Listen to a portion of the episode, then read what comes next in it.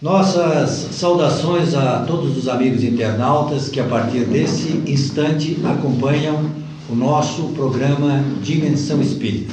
Para quem está nos assistindo ao vivo, estamos iniciando agora, 5 da tarde desta sexta-feira, e temos conosco para falarmos sobre Espiritismo o nosso amigo, nosso companheiro do Consolador Prometido de Sara, Emmanuel. Tudo bem, Emanuel? Tudo bem, boa tarde. Boa tarde. É, seja bem-vindo sempre, né? Você já esteve aqui no programa e a gente ficou muito feliz. Você prometeu voltar e como todo o Emmanuel tem palavra, eu estou me sentindo um Chico aqui do lado do Emmanuel. e o nosso amigo Edson, né, que é o responsável pela conexão eletrônica do programa, organizando tudo ali, inclusive para botar o Facebook ali, nem isso você fazer. Ele tem que colocar para mim, para mim poder me assistir ali no, no meu próprio Facebook. Boa tarde para todos, é, sejamos todos bem-vindos a esse programa que sempre leva um pouquinho do Espiritismo nas casas, para as mentes dos nossos amigos. Agradecer ao Emanuel o nosso convite, agradecer ao Gilberto que está sempre aí ancorando esse nosso programa, mas eu queria agradecer também o Luiz, que está atrás da câmera hoje. Nós temos agora, nós estamos chique, nós já temos mais um componente da equipe, Exato. Luiz. E o Luiz tem dado uma força para nós, tanto no Consolador como aqui no Dimensão Espírita. E o Luiz, vocês não estão vendo, porque ele não está se mostrando ali, mas ele está devidamente piochado, como se chama, né? Hoje é dia do gaúcho, e ele veio prontamente nos atender aqui no programa com a roupa né? a indumentária característica do gaúcho. Né? Nossas homenagens para todos aqueles que é, têm essa tradição, né? e nossas homenagens principalmente ao nosso pessoal do Rio Grande do Sul. E ao Luiz também, que está aqui conosco hoje. Bom, o Emmanuel, como a gente é, sempre diz, escolheu o tema. O tema é sempre escolhido pelo nosso convidado, porque nós não estamos aqui para estar fazendo perguntas que as pessoas não estão preparadas para. É verdade. O Emmanuel fez uma palestra chamada Desmistificando a Morte. Mas nós não vamos colocar essa, esse título comprido assim na, no nosso programa. É, um, é a morte, nós vamos falar hoje sobre a morte. E eu gosto muito de falar essa palavra. Tem gente que está no Espiritismo, ah, é desencarnação. Né? Sim. Kardec usou a expressão morte na, na, na, nas obras básicas do Espiritismo. A palavra morte eu acho que é a que mais aparece. Né? E o, o Emmanuel trouxe esse tema muito interessante. Por que, você escolheu esse tema, Emmanuel? Então, um dia desses eu estava acompanhando a palestra aqui da casa de um colega nosso de grupo de estudo, o João Batista. O título da palestra dele era O que acontece depois do desencarne. Daí eu parei para pensar, puxa vida, tá aí um título que dificilmente algum orador espírita aborda. Geralmente a gente fica mais nas lições morais do evangelho e tudo isso que é muito importante para a gente, mas o diferencial do Espiritismo das outras doutrinas é que a gente aborda os fenômenos do espírito de frente, sem misticismo, sem mistério, e as pessoas que procuram o Espiritismo, então, para conhecer essas coisas, elas têm exatamente são essas dúvidas. O que, que acontece quando uma pessoa morreu na parte espiritual? Pelo que ela vai passar? É isso que a gente vai estudar agora, certo. e foi por isso que eu roubei o tema do João, foi uma boa causa. Muito bem, bem roubado. Eu particularmente digo isso porque antes de conhecer o Espiritismo, eu me sentia muito mal, assim, eu ia ao cemitério, eu participava, assim, de velórios, e eu me sentia muito angustiado, exatamente por falta desta explicação que o Espiritismo veio me dar depois. Quer dizer, hoje, claro que a gente vai, vai chorar, vai sentir bastante, Principalmente quando a gente. Geralmente a gente vai a algum enterro, alguma coisa, porque é ligado à pessoa, né? É, a gente sente igual, a mesma coisa, só que a gente tem um outro conforto, a visão é diferente. Sim. E é isso que nós vamos naturalmente ver hoje, né, mano?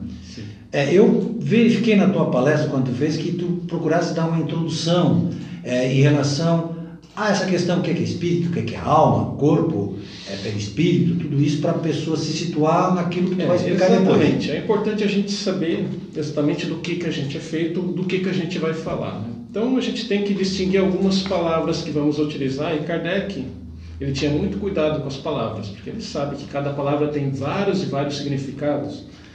Então, para deixar bem claro, para quando o espírita fala a palavra alma, ele usou 12 parágrafos na introdução de o livro do Espiritismo para deixar isso no sentido exato. No livro dos Espíritos, né? Isso. Então, quando a gente fala alma, segundo Kardec, a gente vai dizer que é o ser imaterial e individual que em nós reside e sobrevive ao corpo. É isso que significa alma para a gente. E tem aquela questão entre o que é alma e o que é espírito. Então, para a gente fazer essa distinção, nós vamos procurar a questão 134 de O Livro dos Espíritos, que é exatamente o que é alma. E o que é alma e o que é espírito? E os espíritos responderam que alma é um espírito encarnado. Emanuel, eu vou te pedir a licença para poder transferir o monitor ali. É, para você, você não ficar curioso, ó, é o Edson preparou ele para mim ver aqui, para mim poder me ver aqui, tá? Então, a alma é um espírito encarnado. Sim. Ou seja, todos nós somos espíritos. Exatamente. É? Quando a gente está encarnado, quando a gente tem corpo material, aqui, aqui, esse espírito é chamado de alma, então, Isso. pelo espiritismo. E quando a gente está desencarnado, habitando o plano espiritual, dizemos que somos espírito. Então, para a gente estudar a morte do ponto de vista espírita, a gente precisa saber o que é alma, a gente precisa saber o que é o corpo físico, isso a gente não precisa Saber que todo mundo vê. A gente sabe o que é o corpo físico e precisa saber também o laço que faz a comunicação entre a alma e o corpo. E Kardec denominou esse laço de perispírito.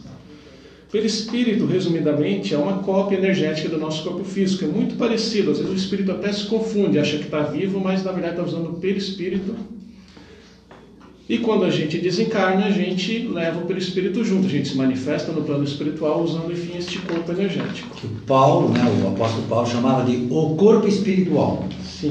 Nosso corpo espiritual. Que se amolda lá no mundo espiritual de acordo com o pensamento que a gente é, utiliza para ele. E que absorve, enquanto vivemos, tudo aquilo que fazemos uh, de bem e de mal, ele fica marcado nele para a próxima reencarnação. Se a gente fuma aquele cigarrinho, machuca o nosso pulmão de carne, machuca o nosso pulmão perispiritual. Se a gente bebe um pouquinho, estraga o nosso fígado físico e espiritual. Mas se a gente faz o bem, também fica marcado no nosso espírito e no nosso perispírito. Essa marca bonita do bem. Dito isso, entendido que nós temos o nosso corpo material, entendido que nós temos o nosso corpo espiritual, a gente pergunta a pergunta que não quer calar. Emanuel. Dói morrer? Então, essa foi a primeira pergunta de Allan Kardec no Livro dos Espíritos, foi a questão 154, e a pergunta é essa mesma: é dolorosa a separação da alma e do corpo? É interessante, né? Será que vai doer quando a gente morrer? É o medo que a gente tem, né? Todos nós temos esse. Tudo bem, eu não tenho medo de morrer, mas vai doer, eu tenho medo da dor que eu vou sentir. Então. E dói. E o que os espíritos responderam foi: não, a gente pode ficar tranquilo, morrer não dói. Só que a resposta não foi só essa, eles complementaram. Eles disseram, disseram o seguinte: o corpo quase sempre sofre mais durante a vida do que no momento da morte. Quase sempre sofre mais durante a vida do que no momento da morte. Notem que a gente aqui está falando sobre as sensações do corpo físico.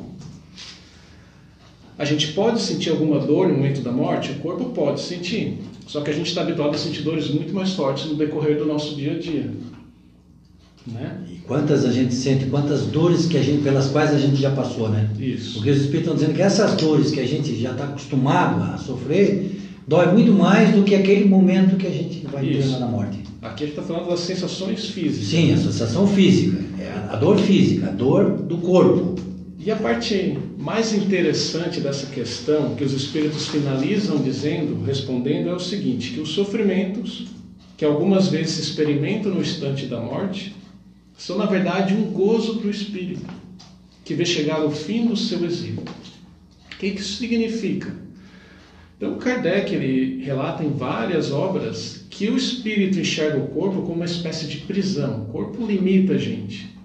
Diz ele que quando a gente está livre do corpo, a gente tem liberdade para se mover na velocidade do pensamento para qualquer distância. A gente tem uma percepção maior, uma consciência maior, uma lucidez, a memória maior. E a gente, quando fica preso no corpo, vê isso como um limitador. O espírito não se sente muito bem preso ao corpo, a maioria dos espíritos. É considerado, né, como se estivesse numa prisão, né? Como se ele estivesse prisioneiro do corpo. Né? E o próprio livro dos Espíritos também vai nos é, mostrar a influência que o corpo exerce sobre a, o espírito. Então, quando a gente está encarnado, aí sofre uma grande influência. De acordo com o nosso uh, nível evolutivo, essa influência é maior ou menor. No nosso caso, a influência é muito grande. Sim. Eu sempre digo nas minhas palestras, né, para as pessoas entenderem o seguinte: se você nascesse na China, se eu nascesse na China, né, eu seria igualzinho aquele chinês lá, que a gente está acostumado a ver. Não tinha diferença nenhuma. Ia ser completamente diferente do Gilberto que, que, tá, que mora aqui no Brasil. Agora, se um Chico Xavier, uma Madre Teresa de Calcutá, se o Chico Xavier nascesse lá na China, ele seria Chico Xavier lá e aqui. Porque a, o fato dele ter uma elevação moral maior do que a nossa, faz com que a influência do meio ambiente, a influência do corpo lá seja menor do que a influência que tem. É, menor. menor. Menor. Menor. Mas tem, né, Gilberto? Tem, sempre, sempre vai ter. O único que, que teve aqui na Terra que não teve influência nenhuma é Jesus Cristo. Sim. Todos os demais. Mas ele rezava, como diz a palestra do nosso Walter Ney, ele rezava, né? Sim, ele rezava. Não orava. Porque isso não tem nada. Bem, como é que ocorre a separação entre a alma e o corpo, Emmanuel? Porque então, nós, primeiro, já ficou demonstrado pela orientação dos espíritos que já passaram pela morte. Se os espíritos estão dizendo isso, é porque é uma verdade, porque já passaram. Nós, nós não experiência temos, é, nós, nós vamos basear na experiência dele, porque a gente não tem memória para trás, né? Exatamente. Daquilo que aconteceu, né? Graças a Deus. Então foi a próxima questão, a próxima pergunta, 155, foi como se opera a separação da alma e do corpo. E a resposta é rotos os laços, rompidos os laços que a gente tinha, ela se desprende. Então, se o laço já não está mais preso ao corpo físico, a alma se desprende naturalmente.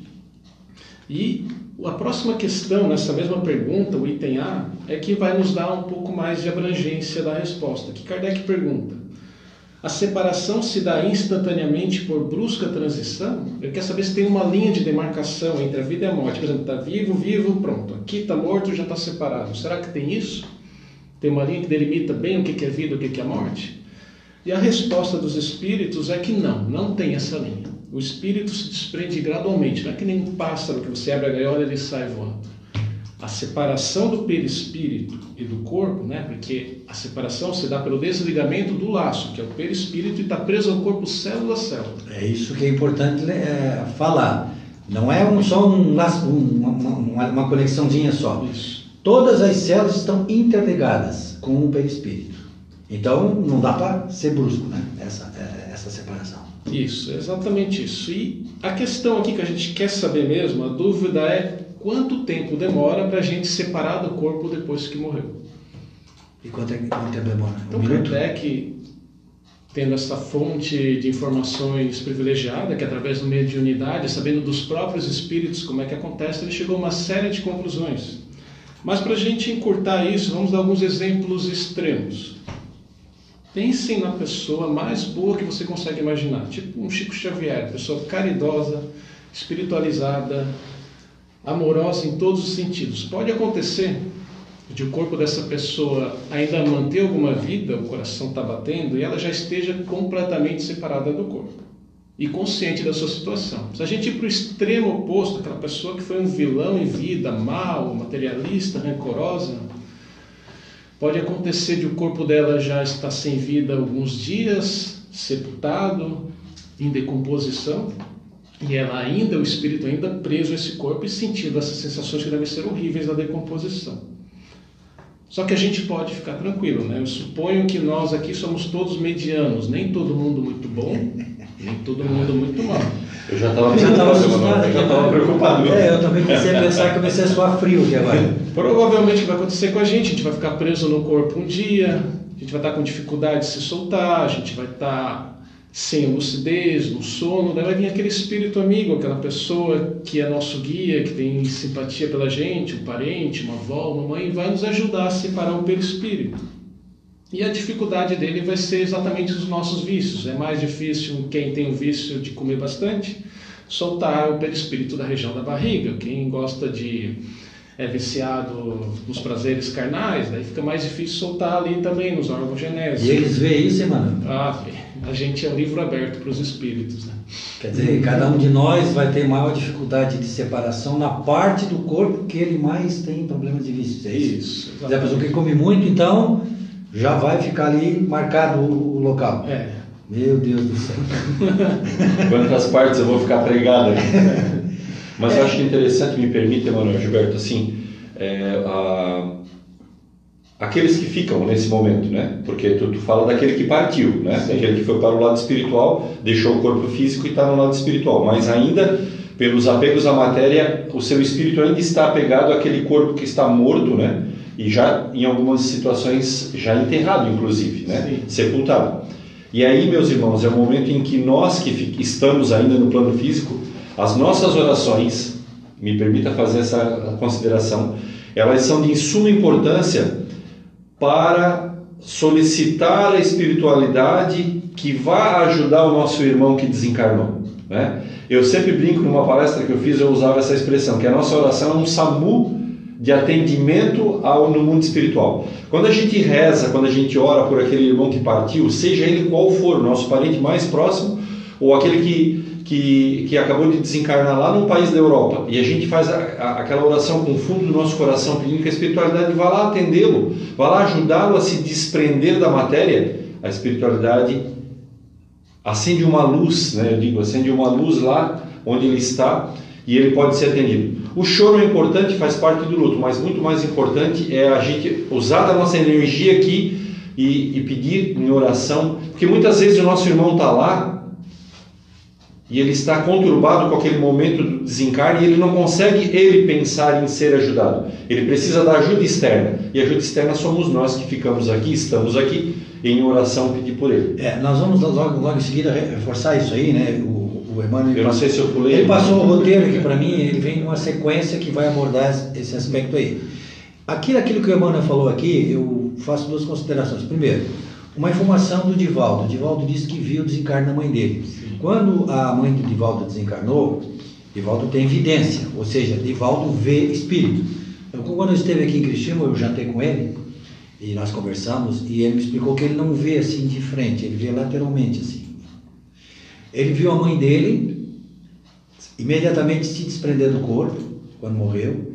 Lúcida se levantou e o anjo da guarda vem e conversa com ela, o, o anjo guardião dela. Então você vê que a mãe do Divaldo era uma pessoa de uma elevação moral, porque imediatamente em seguida à sua morte, ela já teve a possibilidade de ter consciência plena da sua situação. né? Outro aspecto, nós estamos falando aqui das pessoas ligadas à matéria, que vão ficar um, um certo tempo presos ainda, parte espiritual, né? do normal. Nós não estamos nem considerando aqui o suicida, porque o suicida, como ele viola a lei da natureza, ele vai ficar muito mais tempo preso, o seu espírito, à decomposição do corpo. né? Então é um extremo maior ainda do que aquele exemplo que o Emmanuel nos trouxe. Emmanuel, e. É isso aí mesmo, olha, tá ali, ó. O Edson até antecipou o assunto. E o auxílio durante a morte. Como é que, Sim, que agora essa- aqui a gente vai entrar no auxílio dos espíritos Ah, amigos, primeiro não dos encarnados. Daqueles que estão do lado de lá, que vão nos ajudar na hora da Isso aqui é morte. uma coisa bem clara e fica bem atestada. É só a gente conversar. Quem trabalha pessoas que estão próximas à morte, eh, são os cuidadores em asilos, técnicos de enfermagem no hospital, é como a gente ouvir histórias. Tipo, a, a minha mãe veio me visitar na noite e a gente rezou, foi tão bonito. Eu tive um sonho tão real com a minha avó, sabe? Doutor, quando você vem me, examinar, sempre tem um homem de branco do teu lado, quem é, sabe? E o doutor não vê, isso acontece. Cada um tem uma coleção de histórias nesse sentido. Eu tenho algumas. E a morte, vista da perspectiva espiritual, é relatada, muito bem relatada pela gente, por André Luiz, num livro que aborda vários casos de desencarnação vistos do mundo espiritual, que é o livro Obreiros da Vida Eterna. Para a gente comentar aqui, eu separei o caso de Dimas. Dimas era um médium espírita. E André Luiz, quando foi se inteirar do caso, ele perguntou para Jerônimo, que era o espírito que ia ajudar Dimas a desencarnar. A primeira pergunta que André Luiz fez foi: Ô Jerônimo, o Dimas conseguiu concluir o seu planejamento reencarnatório? Ele viveu todo o tempo de vida que tinha programado? É engraçado, né? Porque dizem que a gente julga os outros pelo que a gente é. A gente lembra da vida de André Luiz. Ele foi considerado um suicida inconsciente, porque bebia, comia em excesso, adultério. O corpo dele não suportou essa carga de estresse, ele adoeceu e morreu muito antes do esperado. Então foi considerado um suicida inconsciente. E quando Jerônimo falou para André Luiz que Dimas não tinha concluído o seu planejamento reencarnatório, a resposta de André Luiz foi assim: ah, coitado dele, né, Jerônimo? Foi um suicida inconsciente igual a mim, vai sofrer tanto. Só que, para a vergonha de André Luiz, não foi esse o caso. A história de Dimas era muito mais dramática. Resumidamente, ele nasceu de uma família pobre, teve que largar o estudo cedo. Trabalho que geralmente sobra para quem não tem estudo, aquele trabalho pesado, então acordava cedo, trabalhava, voltava à noite em casa, constituiu família muito cedo o rendimento dele mal dava para pagar ah, os custos do mês e, apesar dessa rotina estressante, ele era uma pessoa profundamente caridosa. Podia ver gente passando necessidade que queria ajudar. O corpo não estava aguentando essa carga de trabalho, ele estava profundamente doente agora. Tanto que André Luiz, gente sabia que ele era médico, analisando o Dimas, viu que ele estava indo para uma falência múltipla de órgãos devido a uma infecção séria que ele tinha contraído e foi que os espíritos relataram para ele, falaram, olha André, o desencarne de Dimas está programado para a noite de hoje. Sabe? E o que aconteceu? E o que estava acontecendo era o seguinte, a esposa, de pé, ao lado do leito, Dimas desacordado há vários dias, Dava para ver na expressão da esposa aquela dor, aquele sofrimento, aquele cansaço. André Luiz, vendo toda essa situação, ele relata que a esposa emitia uma rede energética que prendia Dimas ao seu corpo. Ele não conseguia ter liberdade para sair. E Jerônimo, complementando, dizia que ela estava colocando vida no corpo espiritual de Dimas, prendendo mais ainda ele ao seu corpo físico, não deixando. De modo que esse era o primeiro problema a ser resolvido pela equipe espiritual. A gente tem bastante. Ou seja, é aquilo que a gente chama de rede de retenção. É. Ah, o pensamento da esposa estava prendendo o espírito dele, não estava Sim. deixando o espírito dele ir naturalmente. A gente não ouve vários casos assim, que a, a, aquela pessoa fica tão ligada à pessoa que não deixa ler, realmente afasta ela e a pessoa desencarna, sabe? Então, é, é eu até escrevi para não escrever expressão, eu achei que o Gilberto ia chamar essa expressão, que chama melhora da morte. Sim, melhora da morte, também. Porque a, o, o, o, convalescente ele, ele melhora, aí os, os seus muito próximos vão descansar, se afastam e aí é o momento do que, que essa rede se desfaz e aí o corpo realmente se entrega. E, né? aconteceu com esse nosso amigo aí, meu Pois então, essa foi a estratégia da equipe espiritual. E como é que eles fizeram para fazer Tem que afastar a esposa, os filhos, os parentes, senão a gente não vai conseguir promover um tranquilo desligamento para Dimas. É uma situação complicada para a gente, né? Como é que a gente vai deixar aquele nosso ente querido partir? É a pergunta que eu fiz na palestra para a gente responder mentalmente, a gente sacrificaria a nossa própria vida para salvar a vida dos nossos filhos, nossos cônjuges? A resposta de todo mundo é sim. Claro. A gente teme mais a morte dos nossos entes queridos que a nossa própria. Em contrapartida, a gente sabe que o corpo físico não tem vida eterna. Chega uma hora que ele tem que partir. E no caso de Dimas era a chegada da hora. Eu até brinco com a pessoa, todo mundo quer ir para o céu, ninguém quer morrer. Exatamente. não tinha recurso médico que pudesse salvar Dimas naquela hora. E como é que a gente se comporta nessa situação? Né? As palavrinhas mágicas da nossa oração tem que ser seja feita a sua vontade, porque a gente não conhece a vontade de Deus. Sem desespero. O que, que a equipe espiritual fez? Então Jerônimo, aplicando alguns passos em Dimas, fez com que ele recobrasse sua consciência, que ele respirasse, ele acordou, Dimas acordou e falou assim, graças a Deus, louvado seja Deus. O filho estava de pé do lado dele e perguntou: Melhorou, pai? Daí ele respondeu: Ai, sim, meu filho, eu respiro mais livremente. Então Jerônimo, o espírito protetor, intuindo Dimas, fez com que Dimas olhasse para a esposa já um pouquinho melhor. Intuindo ele que falasse assim: Ai, querida, vai descansar, por favor, eu te peço, dizia ele. Tanta noite aqui de pé do meu lado vão acabar com a tua saúde. O que, que vai ser de mim? doente, exausto, se todo mundo vai estar na mesma situação que eu, descansa, por favor. Eu estou me sentindo melhor, eu sei que o dia vai ser de calma, disse o Dimas. Em vista da melhora surpreendente, chamaram o médico. O médico também ficou surpreso, disse que os prognósticos tinham melhorado muito, não esperava, já estava desenganado. Recomendou então que entregasse o doente ao repouso absoluto. Então a equipe espiritual conseguiu o que precisava. Deixou Dimas dormindo sozinho no quarto dele, a família descansando e o trabalho começou então do desligamento de Dimas. A equipe espiritual era formada por quatro espíritos. Era Jerônimo, que era o espírito mais experiente, que estava coordenando todo o trabalho. Era por André Luiz, que estava ali para aprender e para nos ensinar como se dá esse processo. E mais dois espíritos que estavam para auxiliar, que era Hipólito e Luciano. Porque o cara era bom. O cara era muito bom. É porque era. Porque se, é, se, é, se é o é outro não, não tão bom assim, não era quatro. Eram uns 14, mano.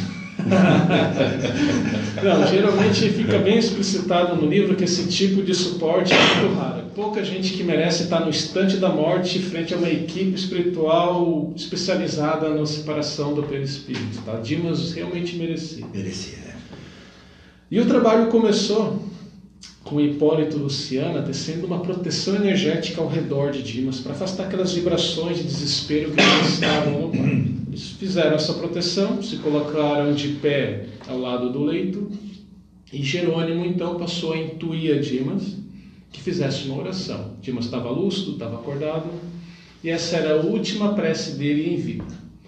Então ele começou rezando, se lembrou de Jesus Cristo, se lembrou de Maria, ele percebeu naquele instante que tinha chegado o momento dele e ele rogou a Maria que permitisse que a sua mãe, a mãe de Dimas, o acompanhasse nesse momento e foi uma oração tão profunda, verdadeira, tão sincera. André Luiz relata que viu o coração de Dimas brilhando tanto que nesse momento entrou no recinto o espírito de muita luz que era a mãe de Dimas. Ela se colocou de forma que acolhia a cabeça de Dimas no seu ventre, acariciando os cabelos dele, e a partir daqui que vai começar o trabalho. E aí eu, dali começa o desligamento. Daí sim. Mas continua, Renato, agora que está ficando bom, não vai cortar. Então, Jerônimo passou a aplicar alguns passes longitudinais, diz ele, com o objetivo de anestesiar André Luiz estava aplicando passes na região da cabeça dele. Logo que Jerônimo anestesiou, ele se empenhou então a desligar o perispírito da região do plexo solar, essa região aqui próxima ao umbigo. E André Luiz percebendo olhando bem, visualizando, ele viu que quando Jerônimo desligou essa parte, Dimas soltou, ele suspirou alto, acordando a família todos, pernas deles esticaram, esfriaram, a família acudiu, botando bolsa de água quente nas pernas, e começou a extravasar uma substância branco-leitosa da região do umbigo de Dimas. Só o espírito conseguia ver, os encarnados não conseguiam ver. Logo que ah, o Jerônimo soltou, desprendeu o perispírito, desligou a legião solar e se concentrou então no centro cardíaco de Dimas. André Luiz vendo, ele via que o corpo lutava para não deixar a alma sair. Mas Jerônimo era muito especialista nesse assunto, ele conseguiu soltar o perispírito da região do centro cardíaco. Nesse instante, o coração parou de bater, o médico foi chamado e André Luiz verificou que aquela mesma substância branco-leitosa que verteu do umbigo estava vertendo também da região do coração até o pescoço. E quando Jerônimo terminou o trabalho aqui, ele passou a desligar, a aplicar um passe em determinado ponto, determinado ponto do cérebro. E o que André Luiz viu foi uma chama violeta dourada se desprender da cabeça de Dias.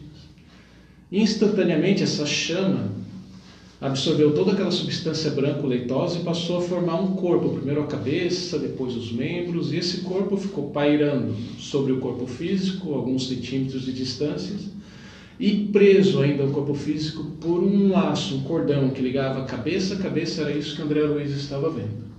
Então aqui para os vivos, o Dimas já estava morto para os espíritos ainda tinha trabalho a ser feito. O Dimas não estava preparado para sofrer um desligamento. O corpo dele aqui tinha mais um corpo espiritual Isso, aqui.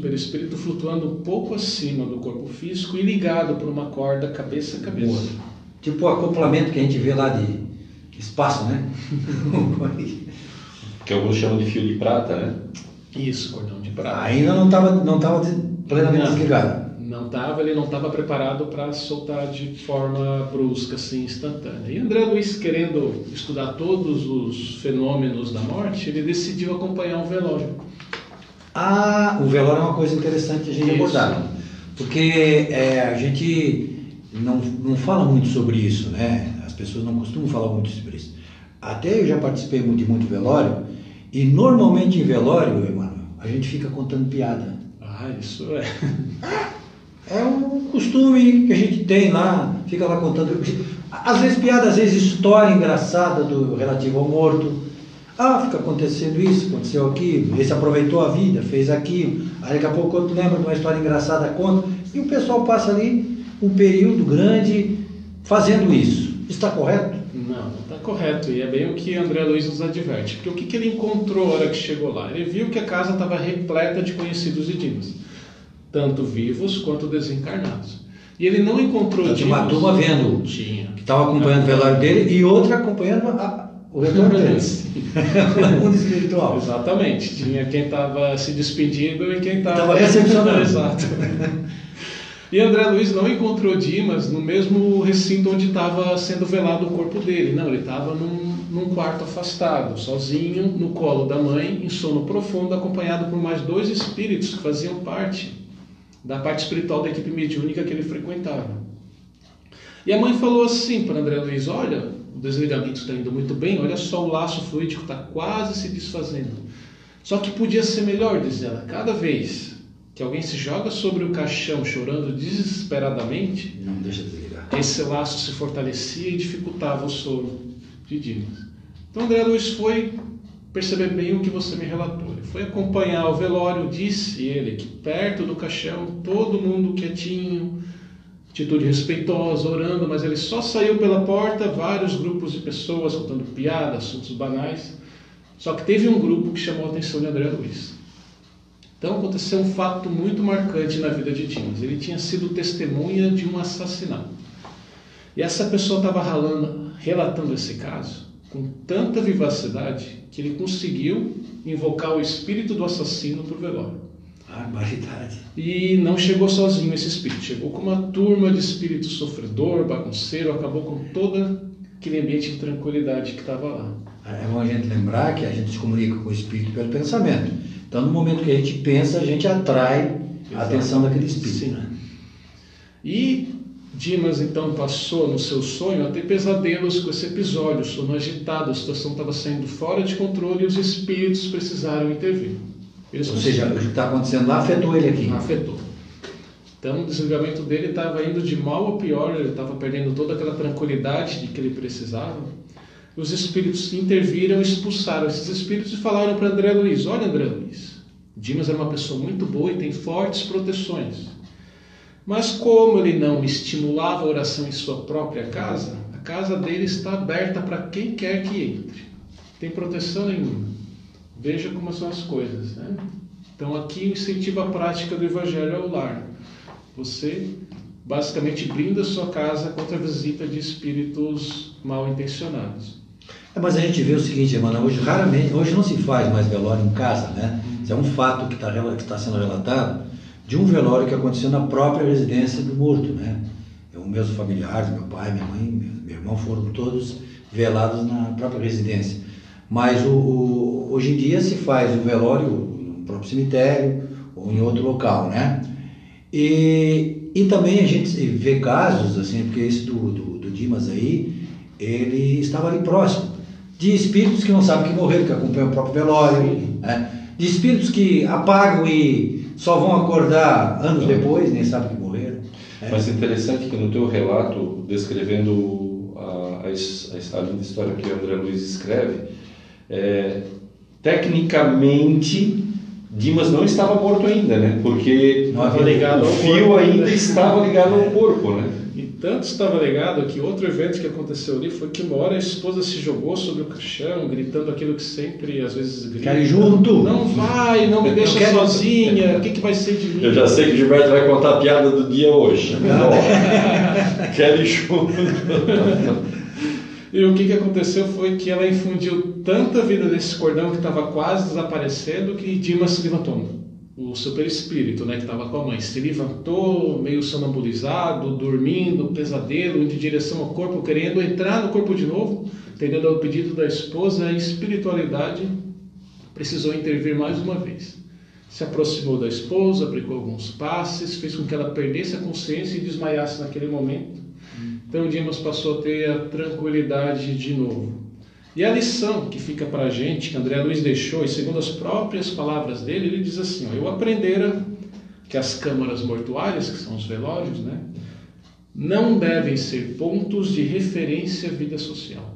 Então, nem na casa, no caso aquele que eu citei, nem lá no cemitério Isso. ou no outro local onde é realizado o velório. Complementando, mas recintos consagrados à oração e ao silêncio. Pense bem, mesmo que você não goste da pessoa que está sendo velada, é um é um momento muito marcante para ela, muito importante. Sim. Qualquer piada, qualquer coisa mais grave, mais emocionante que você traz à tona vai prejudicar muito o desligamento dela do corpo. Vai fortalecer esse vínculo, ela vai sentir mais do que o corpo está sentindo, que é uma espécie de sofrimento. É melhor deixar ela partir. E aqui a etiqueta no velório é silêncio e oração e nada mais. Respeito. Sim, ótimo. Isso aí é uma boa recomendação. Exatamente. A gente, quando vá no velório, não precisa fazer oração em voz alta. Pense mentalmente, dirija algumas palavras né, para esta pessoa ali que faleceu e com certeza você vai estar ajudando como o Edson lembrou. Eu estava lembrando agora do enterro, um enterro muito marcante no Brasil que foi do Ayrton Senna, recordam? De 94, Sim, né? quando obviamente ele morreu lá na Itália, depois passou por todo o processo para vir para o Brasil e depois toda a carreata dele mais vela... quanto esse espírito não sofreu imaginemos comparando com a história que o Emmanuel nos relata agora porque ele foi ele foi literalmente influenciado por muita coisa né? Sim, é muitos pensamentos é, com certeza para... o Ayrton Senna não sei não, não conheço da história do espírito mas deve ter recebido com certeza um aparato espiritual grande para não ficar perturbado com tudo aquilo, né? Talvez adormecido, né? Talvez adormecido, porque imagine, eu vou usar uma, uma expressão que não, talvez não seja correta, a bagunça, né? Porque foi uma bagunça, né? É uma, agora a gente olhando o relato e a recomendação que a espiritualidade nos faz que seja silêncio e oração, imagina com passeata, carreata, é, velório público, é, é, aliás, os velórios são públicos, mas públicos no sentido de aberto à visitação, né? Sim, sim, exato. Uma outra característica, né, do, do caso da morte, é, que a gente vê na literatura espírita, que os espíritas nos chamam a atenção, é a chamada perturbação espiritual, né? Sim. Que é mais para nós mesmo. Né? Os espíritos mais evoluídos não passam por esse processo de não, perturbação. Mas nós vamos passar. Nós, de certeza. Então, tu explica como é que, é que funciona para a gente já ir se preparando para essa perturbação. Não, a primeira pergunta que traz a tona perturbação é a questão 163, que a pergunta é a seguinte: a alma tem consciência de si mesma imediatamente depois de deixar o corpo? Aquele caso que eu citei ali da mãe do Dival. Sim, ela teve. É, aquele ali, é isso que acontece com todos nós. Quer dizer, a part... no instante que a gente morre, a gente diz: oh, morri, eu sou, sou um espírito, né? imortal, estou aqui vendo tudo. Acontece isso, Exatamente. é natural isso. Isso é basicamente a definição de consciência de si mesmo, que não é uma definição simples, sabe? Não é fácil a gente perceber como é que a gente está. Deixa eu fazer uma pergunta para os espectadores. Vocês agora nesse momento que estão aqui assistindo pelo Facebook, vocês estão vivos, estão encarnados ou será que vocês não estão no seu perispírito? É em espiritualidade. Está perguntando se tu tem certeza que está vivo ou está morto. A espiritualidade tá projeta as palestras para os espíritos verem. Tá? Vocês estão acordados ou será que isso aqui não é um sonho? Já aconteceu comigo várias vezes. Eu estou trabalhando, estou conversando Como e acordo. a expressão déjà vu? Sim. Déjà vu. Não. Déjà vu. Estou trabalhando, estou conversando e acordo. É um sonho real. Você agora está acordado? Tu tem certeza? Ou é um sonho? Tem certeza que isso que tu está vendo aqui é de verdade ou é, ou é, é, de, é não é? Sabe, para a gente ter noção de que essa consciência de si mesmo não é uma coisa tão simples, tá? essa lucidez, essa autoconsciência. Então, os espíritos, respondendo à pergunta se ela tem consciência de si mesmo imediatamente, eles falam que imediatamente não é bem o termo. Eles complementam, falando que depende de pessoa para pessoa. Pessoas mais espiritualizadas, mais puras, mais rapidamente vão ter consciência de si mesmo. Tá? Pode acontecer de uma pessoa que foi má, materialista e tudo, ela já ter falecido há vários anos, sabe? Questão até de séculos e não ter se dado conta De que morreu. de que morreu. Na reunião mediúnica, de vez em quando a gente Semanalmente, encontra. né? Semanalmente nas nossas reuniões mediúnicas, A gente se depara irmãos, com pessoas. irmãos são trazidos que Sim. estão lá cuidando da casa, do gado. Eu até usei essa expressão outro dia, cuida dos É, bichinhos. E interessante que eu, antigamente eu dizia assim, não, não, tu, sabe, tu não sabe que tu morreu? Aí me avisaram dizendo assim, não, cuidado, não dá um susto desse, né? Vai levando ele com jeito para que ele perceba. É, que situação. engra- é muito engraçado que chega um momento em que alguns espíritos assim, tá, então tu tá querendo dizer que eu tô morto. É, era isso que a gente queria dizer. A gente tem que se lembrar que no plano espiritual a gente está animando o perispírito, que é um corpo muito parecido com o corpo físico, muito parecido, engana mesmo. Tá? E essa autoconsciência é difícil da gente ter. Então a perturbação espiritual, deixando bem claro, é um estado alterado de consciência, mais ou menos o que a gente tem enquanto está sonhando. Não acontece aquelas coisas loucas no sonho, você está falando com um ator lá do outro lado do planeta, você está voando e não se dá conta de que é um sonho. Já fez essa pergunta durante o sonho? Não pode ser verdade. Sabe, a gente geralmente não faz. Kardec define a perturbação espiritual, então, nas palavras dele, como quando a gente acorda de um sono muito profundo. Ele diz assim: as ideias são confusas, vagas, incertas, à vista apenas extingue como que através de um nevoeiro. Perturbação espiritual é isso, ela varia muito de pessoa para pessoa e tem alguns fatores que Kardec trouxe à tona nas suas obras básicas que interferem na duração e na intensidade da perturbação espiritual. Boas questões, vamos analisar uma por uma aí, para saber primeiro se a gente vai. Bom, o Emmanuel já nos disse, pelo nosso estágio evolutivo aqui, porque nós estamos tudo na, nessa, na, no mesmo patamar, né? Estamos todos no mundo de provas e expiações. É, todos nós vamos passar por mais uns mais, outros menos por essa perturbação. Agora ele vai relatar os fatores que vão causar essa perturbação. Sim, Qual é o primeiro? Emmanuel? separei quatro. Esse aqui a gente dificilmente consegue mexer, que é o gênero da morte. Então, aquelas pessoas que desencarnam devido a uma doença crônica, o esgotamento da força vital devido à velhice, elas tendem a ter uma perturbação menor, que o espírito já está soltando do corpo lentamente Sim, no decorrer exato. do tempo. Agora, aquelas pessoas que na, no auge da juventude sofrem um acidente são, e desencarnam assim imediatamente, elas tendem a ter uma perturbação maior, porque o corpo ainda, a alma ainda está muito presa ao corpo. Certo. Certo? Mas não é só um fator, tá? Esse é um Outras fator. coisas entram em consideração aqui. Por exemplo, outro fator que vai alterar a duração e a intensidade é a afinidade existente entre o espírito e o corpo. Basicamente, se você tem mais afinidade com o seu espírito, você vai ter uma perturbação menor. Se você tem mais afinidade com o seu corpo, você vai ter uma perturbação maior e mais duradoura. E Porque como- você vai querer, ficar mais tempo ligado ao corpo. como é que eu sei se eu tenho afinidade com o corpo ou com o espírito? É a questão que geralmente a gente sabe. Pois é, como é que eu sei? E é uma questão fácil de ser respondida. Pergunte a si mesmo: no que você dedica o seu tempo? É nos prazeres do corpo? Comida, sexo, balada, botox, academia para ficar saradão? Ou nos prazeres do espírito? É convivência com bons amigos, é o estudo, caridade? Dependendo da resposta a essa pergunta, você já sabe se sua perturbação vai ser muito afetada por esse fator ou não. Certo? Qual é o outro aspecto? E esse outro aspecto é o que Kardec diz que tem maior relevância e maior influência, tá? que é o estado moral da alma. Isso aqui é difícil e é fácil da gente falar. né?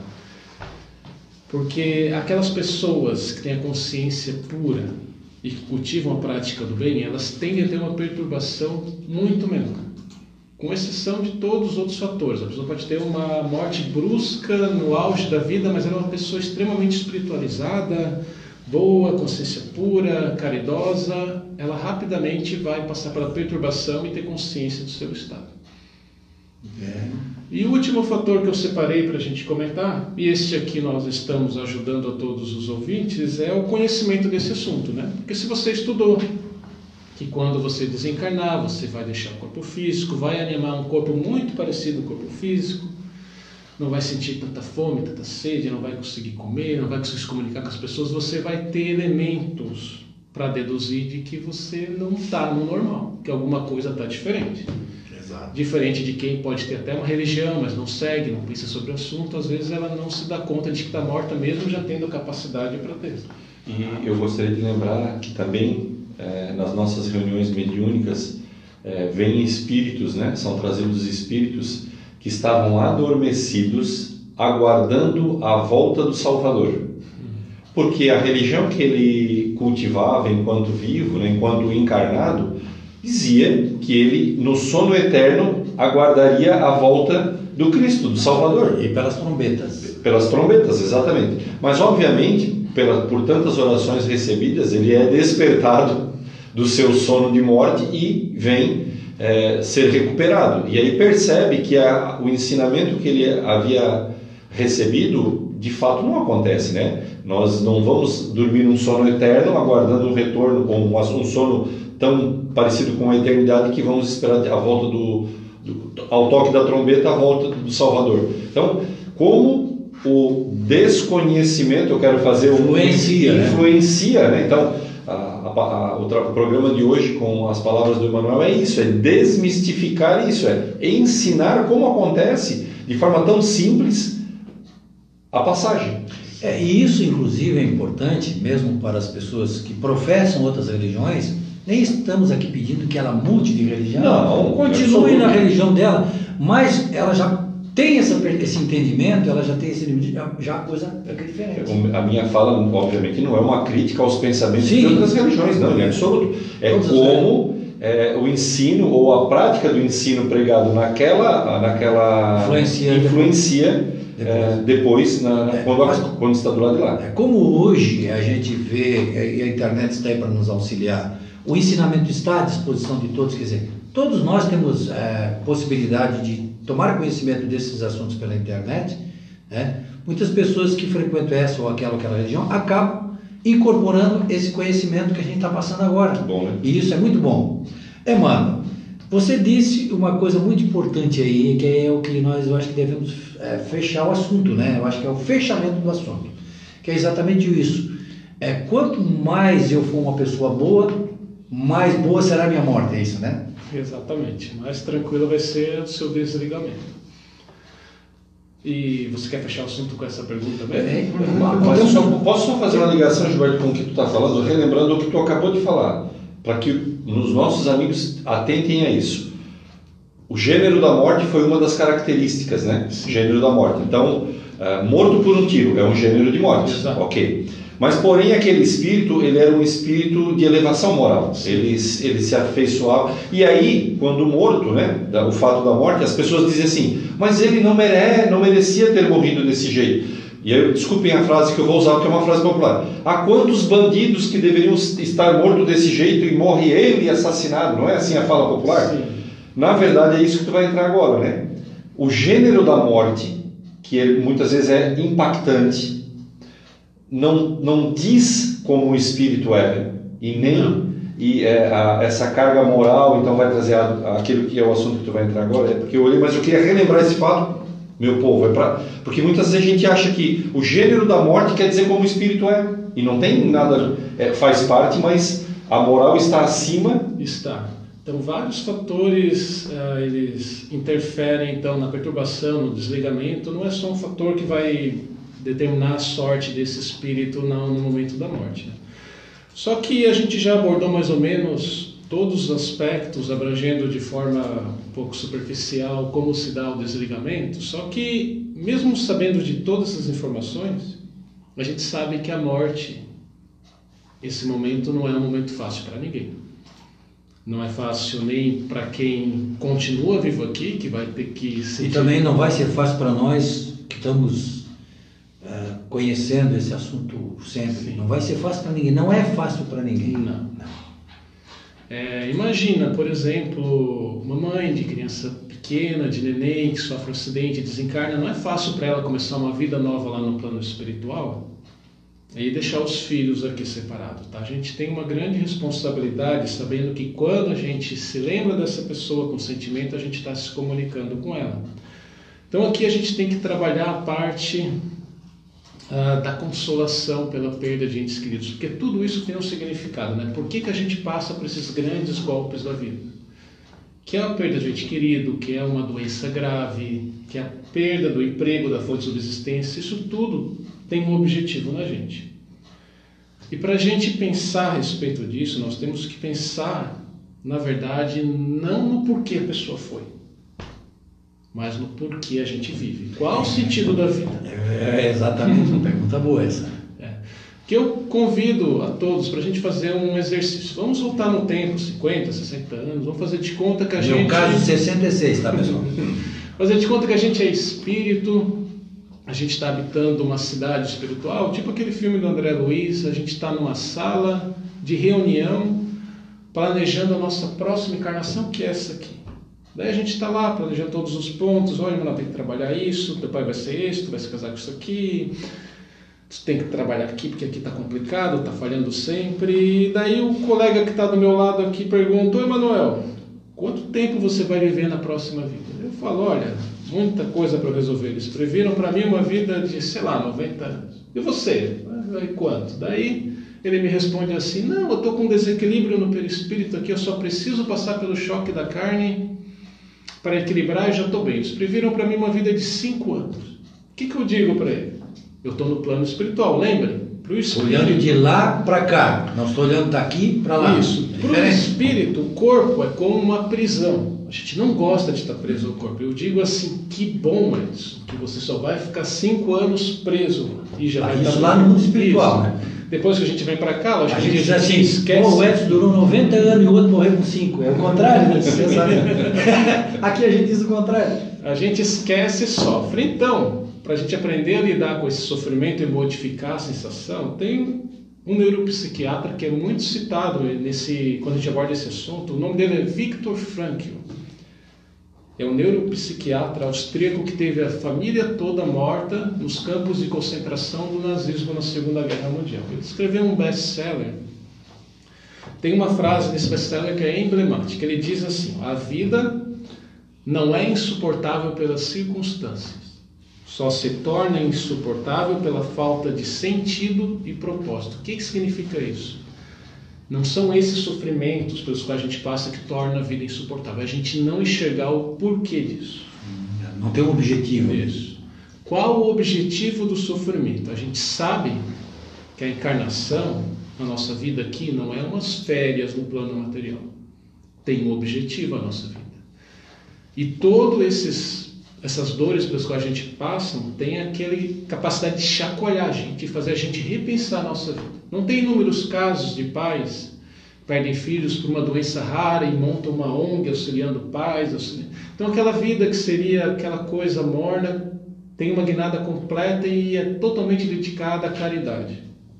Sabe? Então isso é um puxão de orelha. Olha, mano, presta atenção, tu não está aí para férias, está aqui para trabalhar.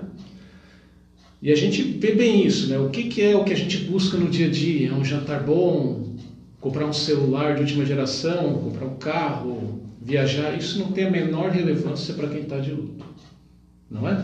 Verdade, tem razão. Então, a gente tem que pensar em três pontos para aprender a lidar com essa dor.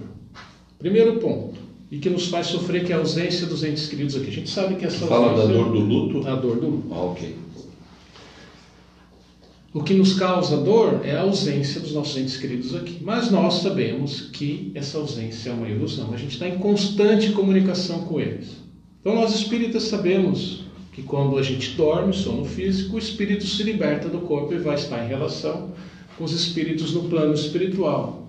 E o espírito Meimei relata um caso muito interessante. Então, lá, através da mediunidade de Chico Xavier, disse que trabalha numa instituição no plano espiritual que acolhe espíritos de crianças recém-desencarnadas e que à noite eles vêm aqui no, na Terra buscar os pais dessas crianças para colocar em contato, para brincar, para conversar. E daí a mãe acorda no dia seguinte sem aquela dor que devorava a alma dela e ela não se acha no direito de não estar sentindo aquela dor e não sabe por que, que não está sentindo a dor naquela intensidade, mas é que ela foi consolada, não é?